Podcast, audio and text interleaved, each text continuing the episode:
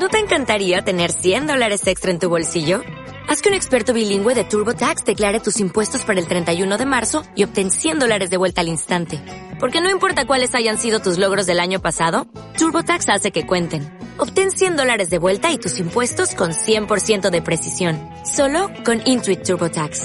Debes declarar para el 31 de marzo. Crédito solo aplicable al costo de la presentación federal con TurboTax Full Service. Oferta sujeta a cambios o cancelación en cualquier momento.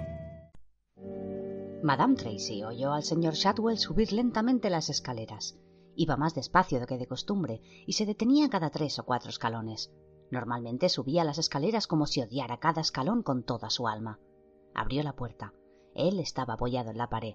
Pero, señor Shadwell, exclamó ella, ¿qué se ha hecho en la mano? No te acerques, mujer, gruñó Shadwell. No sabía yo que tuviera poderes. Pero, ¿por qué tiene el brazo estirado? Shadwell trató de apoyar la espalda en la pared. Que te alejes, pardiez. No me hago responsable. Pero, ¿qué demonios le ha pasado, señor Shadwell? le preguntó Madame Tracy intentando cogerle la mano. Nada, nada, carajo.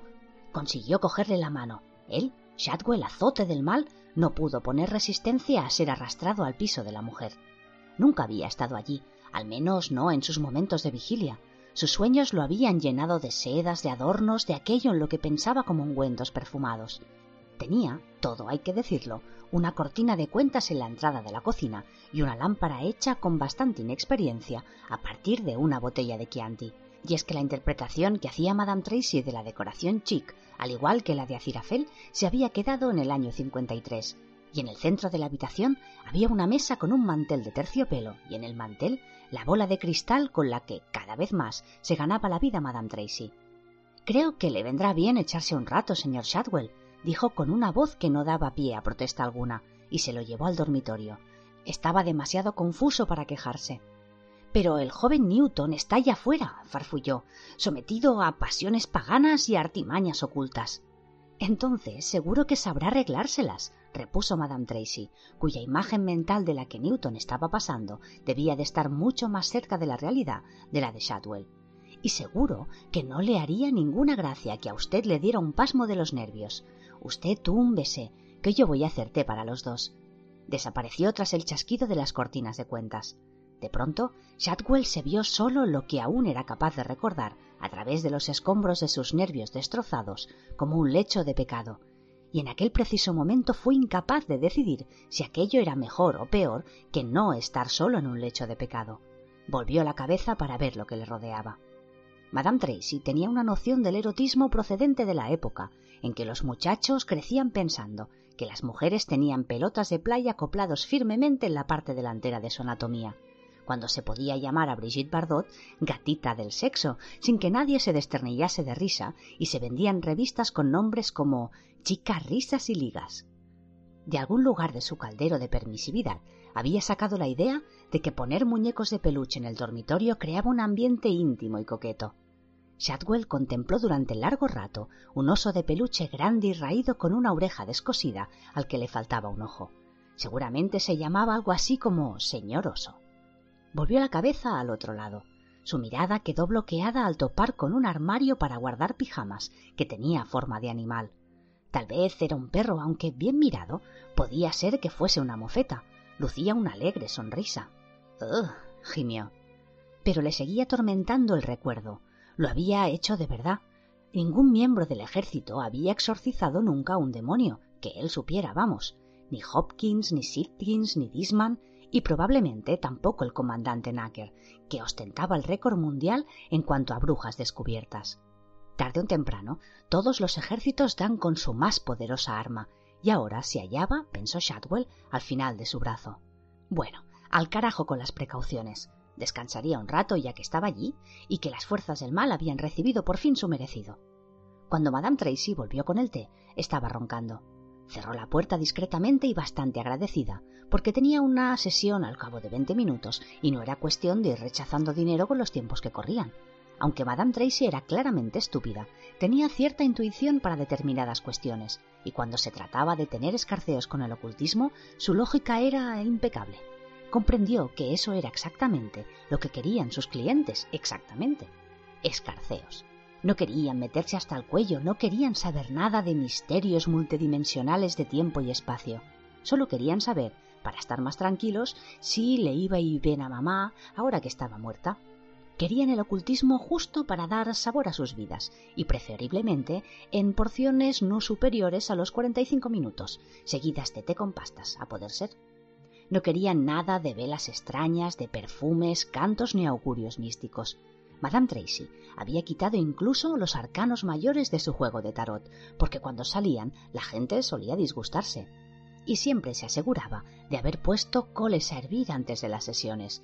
No hay nada más tranquilizante, nada más leal al espíritu acogedor del ocultismo inglés que el olor de las coles de Bruselas al fuego.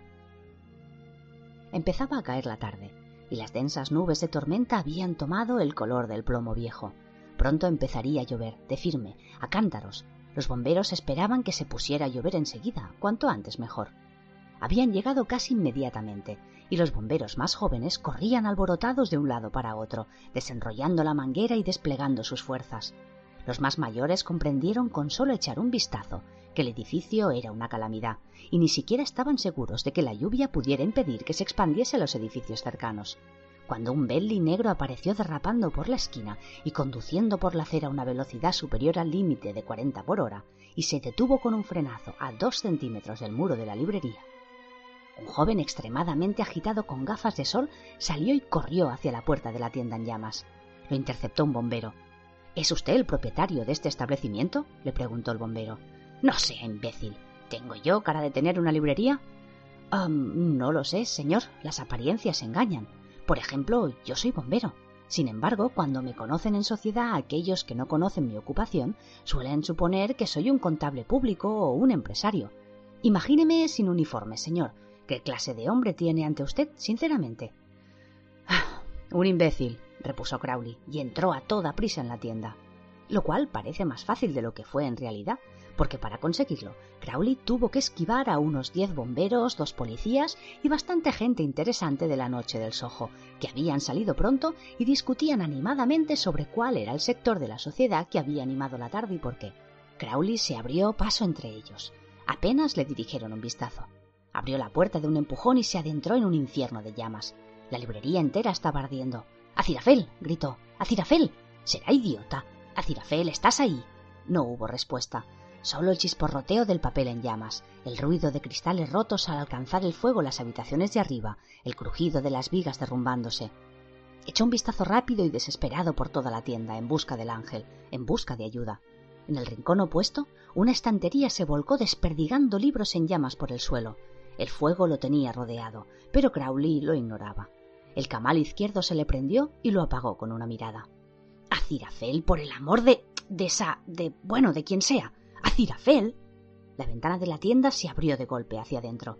Crowley se volvió, asustado, y un chorro de agua inesperado le dio de lleno en el pecho tirándolo al suelo.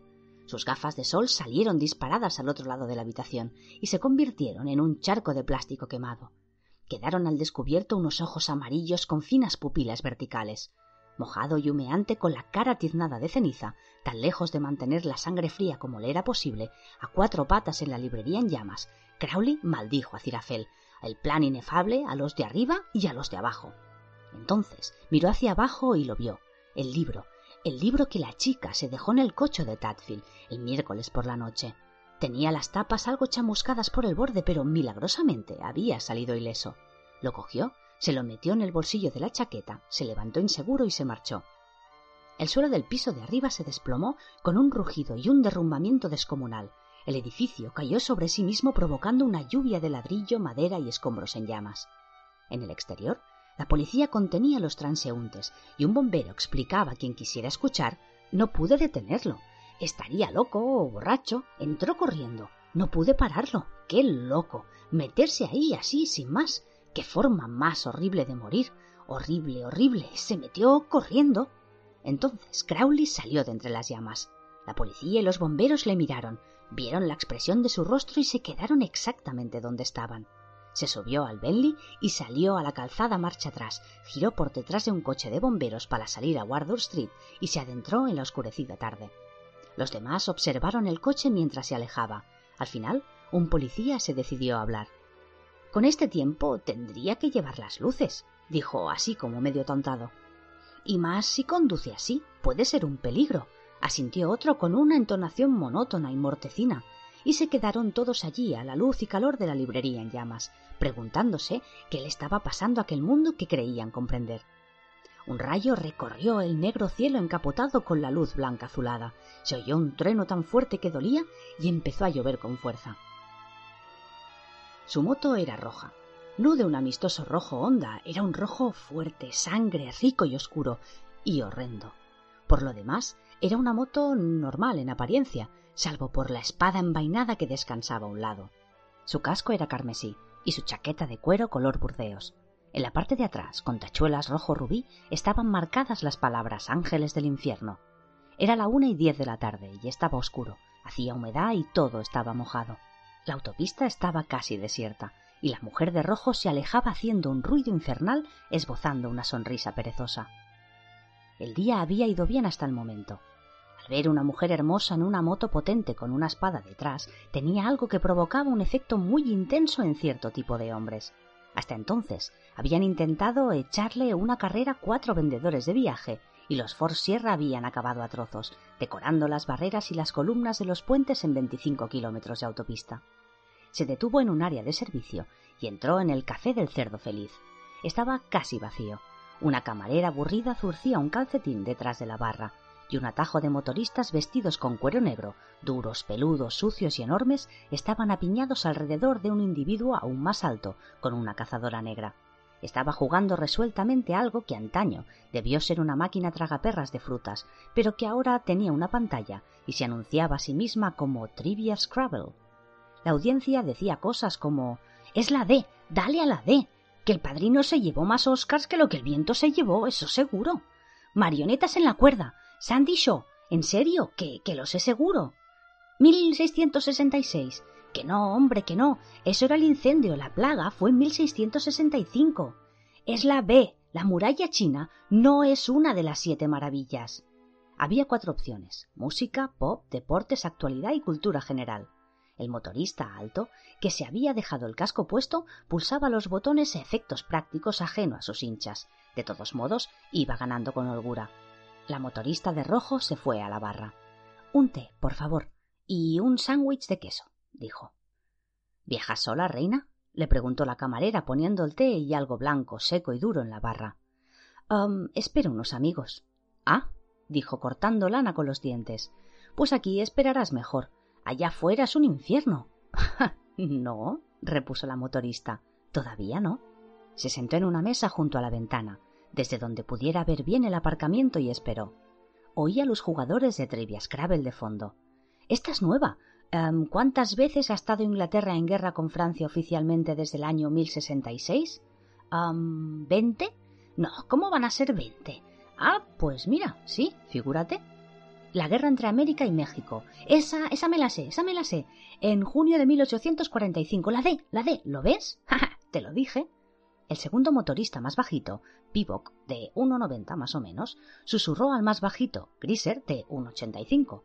¿Y qué ha pasado con deportes? Tenía tatuado en los nudillos de una mano Love y en los de la otra Hate. Es que va por... ¿cómo era? Eh, selección al azar. Va con microchips o algo así. Seguro que tiene ahí dentro miles de temas en la RAM. Este llevaba tatuado en los nudillos izquierdos Fish y Chip en los derechos. Música pop, actualidad, cultura general y guerra. Antes guerra no estaba. Por eso lo digo. Pickbox se hizo crujir los nudillos bien fuerte y abrió una lata de cerveza. Se chupó media de un trago, eructó sin inmutarse y suspiró. Ojalá hubiera más preguntas de la Biblia. ¿Por qué? Griser nunca pensó que Pivok fuera un friki del trivia bíblico. Porque, ¿te acuerdas del curro que me dieron en Brighton? Ah, sí. Saliste en el programa ese de los crímenes, recordó Griser con un asomo de envidia pues tuve que quedarme en el hotel donde curraba mi vieja y así, bueno, que me salía gratis. No había una mierda que leer, pero el Gideon ese se había dejado la Biblia. De leerla, pues se te acaba quedando algo. Apareció otra moto en el aparcamiento. Era de color negro azabache. Se abrió la puerta del café, una ráfaga de viento frío barrió el establecimiento y un hombre con barba negra, todo vestido de negro, se dirigió a la mesa de la mujer de rojo y se sentó junto a ella y los motoristas de la máquina recreativa de Scrabble se dieron cuenta de repente del hambre que tenían y mandaron a Scus a por algo de comer. Todos, excepto el jugador, que no dijo nada, se limitaba a pulsar los botones de las respuestas correctas y a dejar que se acumularan sus premios en la bandeja de debajo de la máquina. No nos habíamos visto desde. ¿Mafiking? dijo Carmín. ¿Cómo te ha ido? Pues bueno, he estado muy ocupado, explicó Negro. He estado mucho por América, breves giras mundiales para matar el tiempo a fin de cuentas. ¿Cómo que no tiene pastel de riñones? exclamó Scrooge indignado. Pensaba que sí, pero no nos queda, dijo la mujer. Es extraño que nos reunamos por fin todos así, continuó Carmín. ¿Extraño? Bueno, ya me entiendes. Tantos años esperando el gran día y por fin ha llegado. Es como esperar las Navidades o un cumpleaños. No tenemos cumpleaños. No digo que los tengamos, solo digo que es la impresión que da. Ah, a decir verdad, pues no nos queda nada, salvo este trozo de pizza. ¿Tiene anchoas, al menos? preguntó Scus pesimista. A nadie de la banda le gustan las anchoas, ni las olivas. Sí, rey, anchoas y olivas. ¿Te lo pongo? Scus meneó la cabeza tristemente. Con el estómago vacío volvió al juego. Big Ted se ponía irritable cuando tenía hambre y cuando Big Ted estaba irritable, cobraba todo el mundo. Una nueva categoría apareció en la pantalla. Ahora se podía elegir entre música, pop, actualidad, hambre y guerra. Los motoristas parecían estar menos informados acerca de la escasez de patatas en Irlanda en 1846, de la escasez de todo en Inglaterra en 1315 y de la escasez de costo en San Francisco en 1969, de lo que estaban acerca de la guerra, pero el jugador seguía con la máxima puntuación, interrumpido tan solo por un zumbido, un ruido de trinquete y un tintineo esporádicos, tras los cuales la máquina dejaba caer monedas de una libra en la bandeja. El tiempo parece querer jugárnosla allá en el sur, comentó Carmín. Negro echó un vistazo a las nubes oscuras. No, a mí no me lo parece. En cualquier momento estallará la tormenta. Carmín se miró las uñas. Hmm, bien, no sería lo mismo si no hubiera una buena tormenta. ¿Sabes cuánto camino nos queda? Negro se encogió de hombros. Pues algo más de cien kilómetros. Pensaba que tardaríamos más. Tanto esperar para unos cuantos kilómetros. Lo que cuenta no es el viaje, replicó Negro, es nuestra llegada. Se oyó un gran estruendo afuera. Era el ruido de una moto con un tubo de escape defectuoso, un motor desafinado y un carburador que perdía. No hacía falta ver la moto para imaginarse las nubes de humo negro que liberaba, las manchas de aceite que iba dejando a su paso, la estela de piezas y accesorios de moto que ensuciaban las carreteras tras ella. Negro se acercó a la barra. Cuatro tés, por favor. Uno de ellos negro. Se abrió la puerta del café. Un muchacho vestido de cuero blanco polvoriento entró. El viento empujó bolsas de patatas vacías, periódicos y envoltorios helados hacia adentro.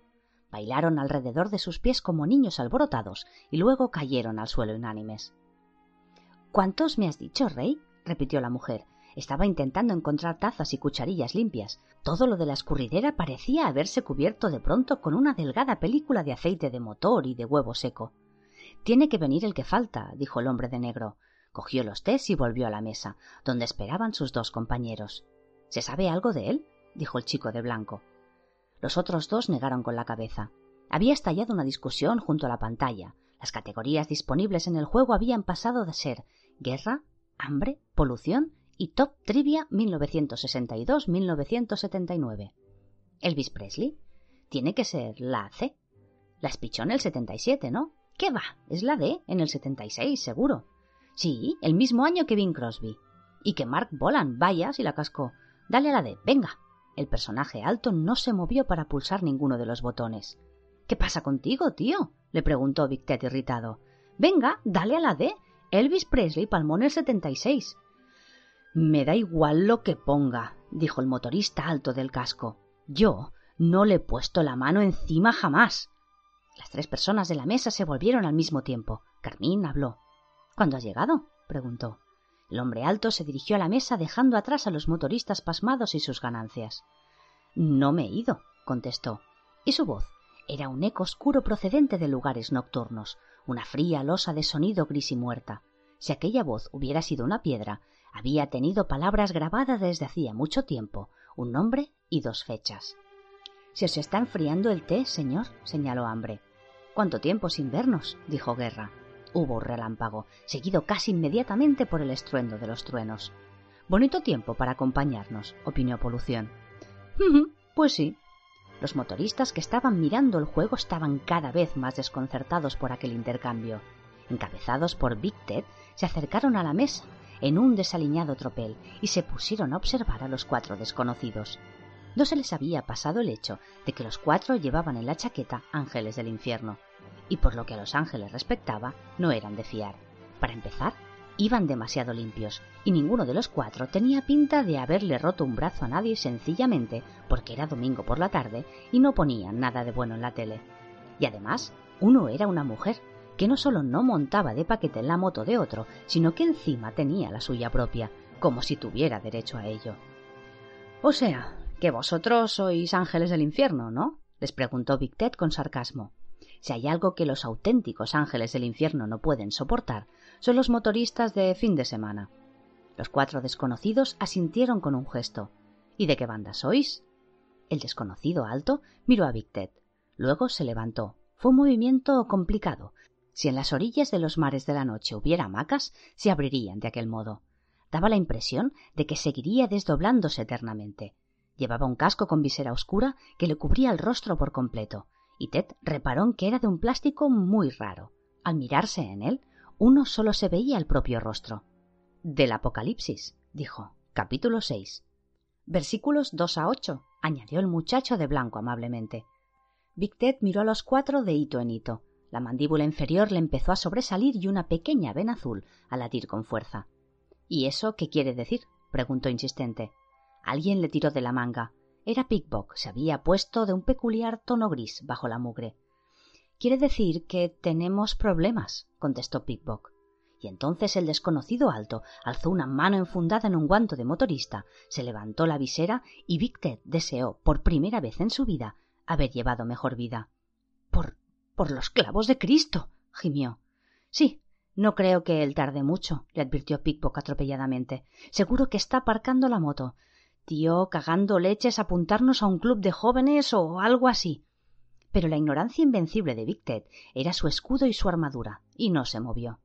Joder, musitó. Ángeles del infierno. Guerra le hizo un saludo desganado. Los mismos, Big Ted, dijo, los auténticos. Hambre asintió. Los clásicos, añadió. Polución se quitó el casco y sacudió la larga cabellera blanca. Él había reemplazado a Pestilencia, que, protestando entre dientes contra la penicilina, se retiró en 1936. Si hubiera sabido cuántas posibilidades tenía el futuro. Otros prometen, dijo. Nosotros cumplimos. Victet miró al cuarto jinete. Eh, yo a ti ya te he visto, dijo, en las tapas del álbum de culto de la ostra azul, y tengo un anillo con. con tu cabeza. Estoy en todas partes. Joder. El rostro de Big se retorcía con el esfuerzo de tanto pensar. ¿Qué. qué moto llevas? preguntó. La tormenta azotaba la cantera. La cuerda con el neumático atado bailaba con el vendaval. De vez en cuando una placa de acero, reliquia de algún intento de caseta en un árbol, se soltaba de sus amarras insustanciales y se alejaba arrastrada por el temporal. Los ellos estaban acurrucados mirando a Dan. Parecía haber crecido de algún modo, perro estaba sentado, gruñendo. Pensaba en todos los olores que se perdería. En el infierno no había olores aparte del azufre, mientras que en la tierra algunos, algunos. Bueno, el caso es que tampoco había perras en el infierno. Adán se paseaba de un lado para otro entusiasmado, gesticulando. Tendremos diversión para rato, exclamó. Iremos a explorar y todo eso. Seguro que consigo que las junglas vuelvan a crecer enseguida. Pero. Pero. ¿quién hará. bueno, todo, la comida y lavar la ropa y eso, preguntó Brian con voz temblorosa. No habrá que hacer nada de eso, contestó Adán. Tendréis toda la comida que queráis, montones de patatas, de aros de cebolla y todo lo que os guste. Y no hará falta que os pongáis ropa nueva, o que os bañéis si no queréis, ni nada, ni ir al colegio tampoco, ni nada que no queráis, nunca más. ¿No será una pasada? Salió la luna sobre las colinas de Mundi. La noche estaba muy clara. Johnny Dos Huesos estaba sentado en la cuenca roja del desierto. Era un lugar sagrado donde dos rocas ancestrales, formadas durante las horas de sueño, se mantenían idénticas a sí mismas desde el principio. El merodeo de Johnny Dos Huesos tocaba su fin. Tenía las mejillas y el pecho embadurnados de almagre y cantaba una vieja canción, una especie de mapa de las colinas cantado, mientras trazaba dibujos en la arena con su lanza. Llevaba dos días sin comer y sin dormir. Se aproximaba un estado de trance en el que se fundiría con la maleza y entraría en comunión con sus antepasados. Se acercaba. Muy cerca. Parpadeó. Miró alrededor sorprendido. Perdona, querido, se dijo a sí mismo en voz alta, articulando cuidadosamente las palabras. ¿Tienes idea de dónde estoy? ¿Quién ha dicho eso? preguntó Johnny dos huesos. Se le abrió la boca. ¿Yo? Johnny se rascó pensativo. Tú serás uno de mis antepasados, ¿no? Indudablemente, querido, indudablemente. En cierto modo. Ahora, volviendo a mi pregunta inicial, ¿dónde estoy? Si eres antepasado mío, continuó Johnny Dos Huesos, ¿por qué hablas como un marica? Ah, ya, Australia, pues, repuso la boca de Johnny Dos Huesos, pronunciando la palabra como si hubiera sido debidamente desinfectada antes de repetirla. Cielos. Bueno, gracias de todos modos. Oye, oye, dijo Johnny Dos Huesos. Se sentó en la arena y esperó. Y esperó. Pero no obtuvo más respuesta. Acirafel había seguido su camino. en dos caballos era un Tonton Makut, un jungán, trotamundos.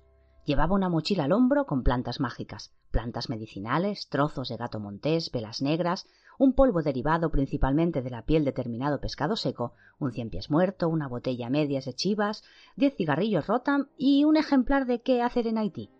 Cogió la navaja y con un movimiento de corte experto le rebanó la cabeza a un gallito negro. La sangre se derramó por su mano derecha. Que Loa cabalgue sobre mí, recitó. Gros Bonange, ven a mí. Mm, ¿Dónde estoy? preguntó. ¿Eres mi Gros Bonange? preguntó a sí mismo. Me temo que esa pregunta es demasiado personal, repuso. Vamos, tal y como están las cosas, pero se intenta, créeme.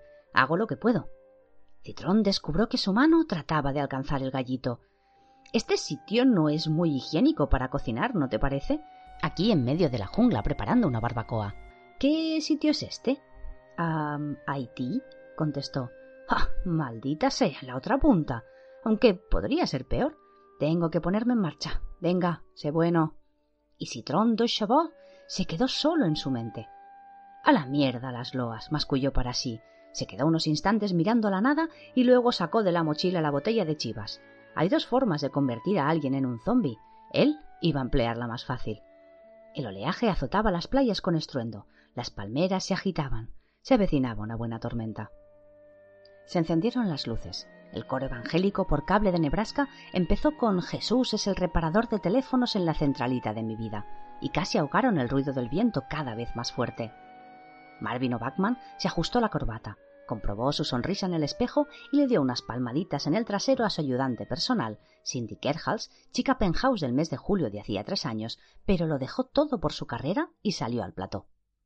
Jesús no cuelga hasta que acabes. Con Jesús jamás tendrás interferencias, y cuando te llegue la factura verás que está detallada. Él es el reparador de teléfonos de la centralita de mi vida, cantaba el coro.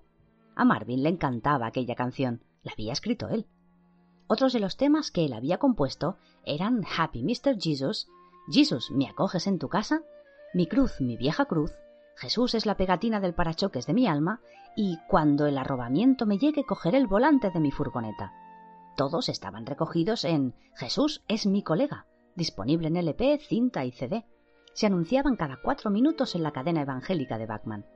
A pesar de que la letra no estaba en verso, ni por regla general tenía sentido, y de que Marvin no era especialmente musical, había plagiado las melodías de viejas canciones country, Jesús es mi colega, había vendido más de cuatro millones de copias.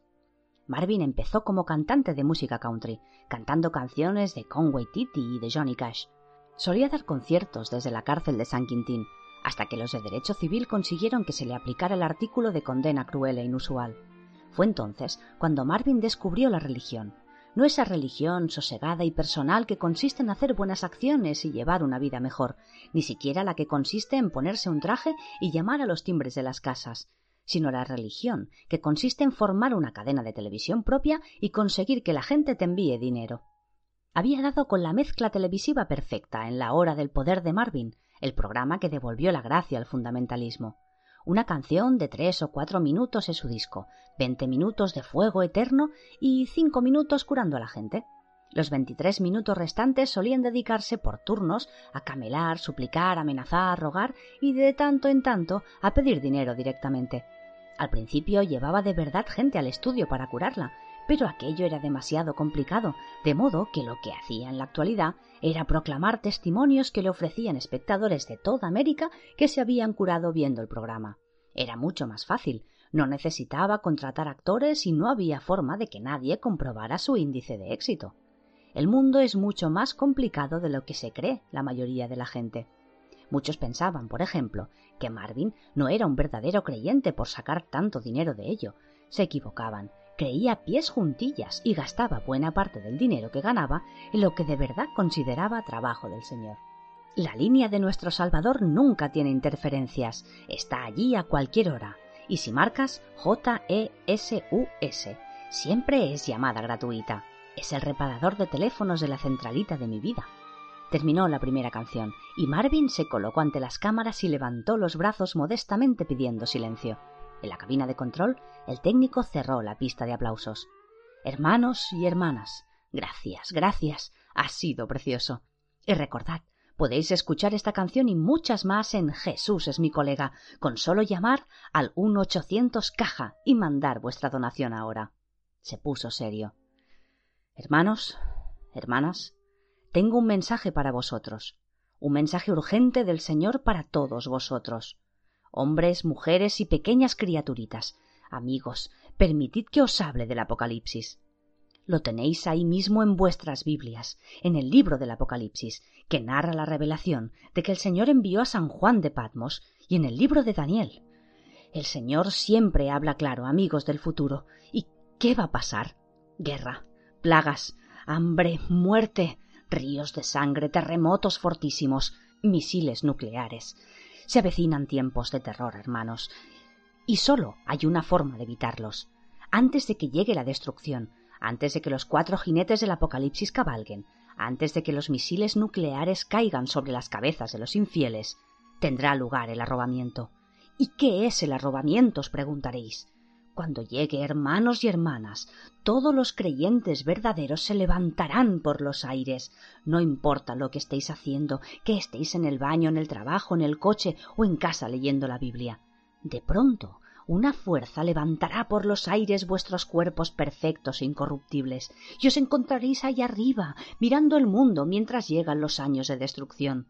Sólo los fieles se salvarán, sólo aquellos de vosotros que hayan renacido evitarán el dolor, la muerte, el horror y las llamas. Entonces estallará la gran guerra entre el cielo y el infierno, y el cielo destruirá las fuerzas del infierno, y Dios secará las lágrimas de sufrimiento, y ya no habrá más muerte, ni tristeza, ni llanto, ni dolor, y brillará la gloria por los siglos de los siglos. Y de pronto dejó de hablar. Buen intento, dijo con un tono de voz completamente distinto. Solo que no será así como ocurrirá, no del todo. Es decir, lo del fuego, la guerra, sí, todo eso, bien. Pero la historia del arrobamiento. Bah. Si los vieras todos allá en el cielo, todos en filas apretadas hasta donde la mente alcance y más allá. Leguas y leguas de ellos, espadas llameantes y demás. Y bueno, que lo que quiero decir es que nadie tiene tiempo para ir por ahí seleccionando a la gente y lanzándolos al aire para que se burlen de los que se mueren de radiotaxermia en la tierra agostada y llamas debajo de ellos. Si es que esta es tu idea de un tiempo moralmente aceptable, añadiré. Y después a lo que has dicho de que el cielo ganará inevitablemente, pues para serte sincero, si estuviera así preconcebido en primer lugar, no habría guerra celestial, ¿no es así? Es todo propaganda pura y dura no tenemos más de un 50% de posibilidades de salir vencedores. También podrías llamar a una línea directa con el infierno para hacer tu apuesta, aunque, francamente, cuando el fuego caiga y se levanten los mares de sangre, todos vosotros seréis víctimas civiles, sea como sea. Entre nuestra guerra y la vuestra van a matar a todo el mundo y dejar que lo resuelva Dios. ¿Me sigues? Y, oye, perdona por todo el parloteo. Solo una pregunta rápida. ¿Dónde estoy? A Marvin Bachman se le iba congestionando el rostro progresivamente. Es. es el diablo. Que el Señor me proteja. El diablo habla a través de mí. Estalló y se interrumpió a sí mismo. ¿Qué va?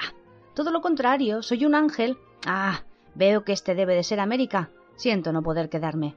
Se hizo el silencio. Marvin intentó abrir la boca, pero no ocurrió nada. Lo que tenía en la mente, fuera lo que fuera, estaba mirando en derredor. Miraba el equipo del plató, los que no estaban llamando a la policía o sollozando las esquinas. Miró a los cámaras de rostro grisáceo. Vaya, dijo, estoy saliendo por televisión. Crowley iba a 180 por Oxford Street. Metió la mano en la guantera buscando sus gafas de sol de repuesto y solo encontró cintas. Irritado, cogió una al azar y la insertó en la ranura. Lo que quería era Buck, pero se conformaba con los Traveling Wilburys.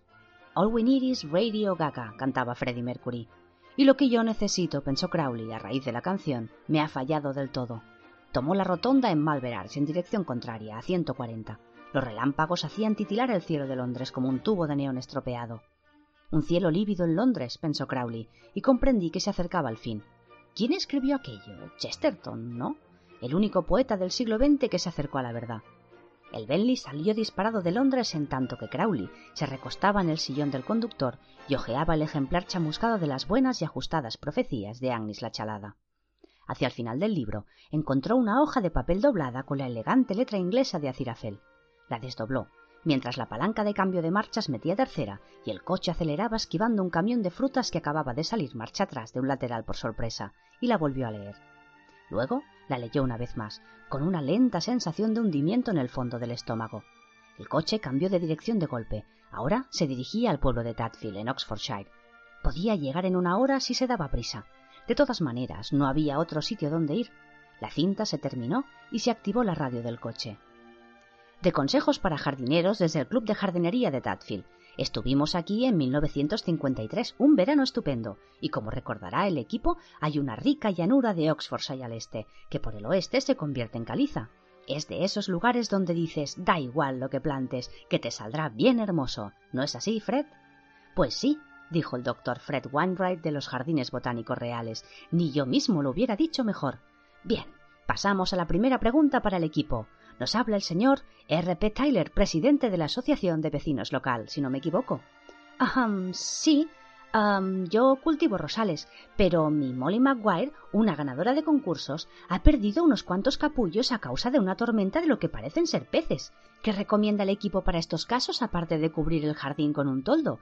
Quiero decir, escrito al ayuntamiento. No es un problema muy común, Harry. Señor Tyler, dígame, ¿Son frescos los peces o en conserva? Um, frescos, creo. Entonces no hay problema, amigo. Por allí también ha llovido sangre últimamente y ojalá ocurriera lo mismo en Dales, donde tengo yo el jardín. Me ahorraría una fortuna en fertilizantes. Lo que tiene que hacer es enterrarnos en el Crowley. Crowley no dijo nada.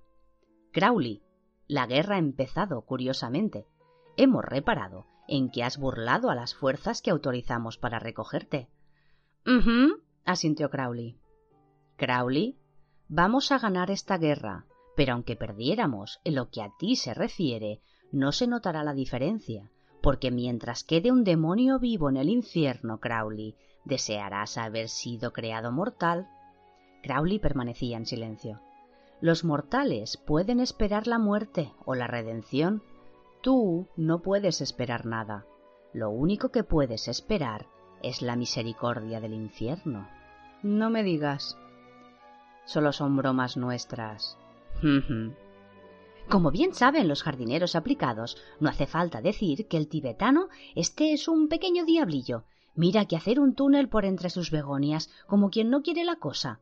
Una taza de té lo cambiará, con manteca de yacrancia preferiblemente. Puedes encontrarla en cualquier establecimiento. Las interferencias ahogaron el resto del programa. Crowley apagó la radio y se mordió el labio inferior. Bajo la ceniza y el hollín que cubrían el rostro, tenía un aspecto muy cansado y muy asustado, y de repente muy enfadado. Era por esa forma que tenían de dirigirse a los demás, como si uno fuera una planta a la que se le empiezan a caer las hojas. Tomó una curva que en teoría debía conducirle a la vía de acceso M25, desde donde saldría a la M40 en dirección a Oxfordshire. Pero algo le había ocurrido a la M25, algo que hacía daño a los ojos y se miraba fijamente. De lo que había sido la autopista de circunvalación M25 surgía un barullo de salmodia formado por varias tendencias. ruidos de claxon y de motores, sirenas, pitidos de teléfonos móviles y el griterío de los niños pequeños atrapados para siempre en los cinturones de seguridad del sillón de atrás. El lema Salve a la bestia devoradora de mundos acompañaba al canto, una y otra vez, en el dialecto secreto del sacerdocio negro del antiguo Mu. El temido sello de Odegra, pensó Crowley, en tanto que desviaba el coche rumbo a la circular norte. Eso lo hice yo, es culpa mía. Podría haber sido otra autopista. Un buen trabajo, sí, eso seguro, pero ¿ha valido la pena? Todo está como fuera de control.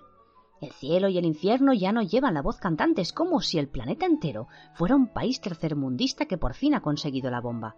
Entonces sonrió, chasqueó los dedos, unas gafas de sol se materializaron entre sus ojos, la ceniza desapareció de su traje y de su piel.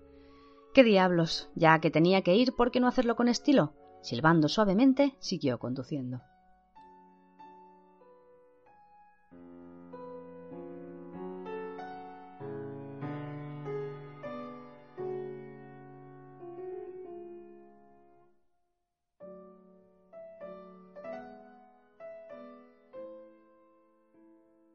Como nuevo cliente de Western Union, puedes disfrutar de una tarifa de envío de 0 dólares en tu primera transferencia internacional de dinero en línea. Envía dinero a los tuyos en casa de manera rápida, fácil y conveniente. Visita westernunion.com o descarga nuestra app hoy mismo y tu primera tarifa de envío corre por nuestra cuenta. Aplican ganancias por cambio de moneda. No disponible para tarjetas de crédito y envíos a Cuba. Servicios proporcionados por Western Union Financial Services Inc. NMLS 906983 o Western Union International Services LLS NMLS 9069 85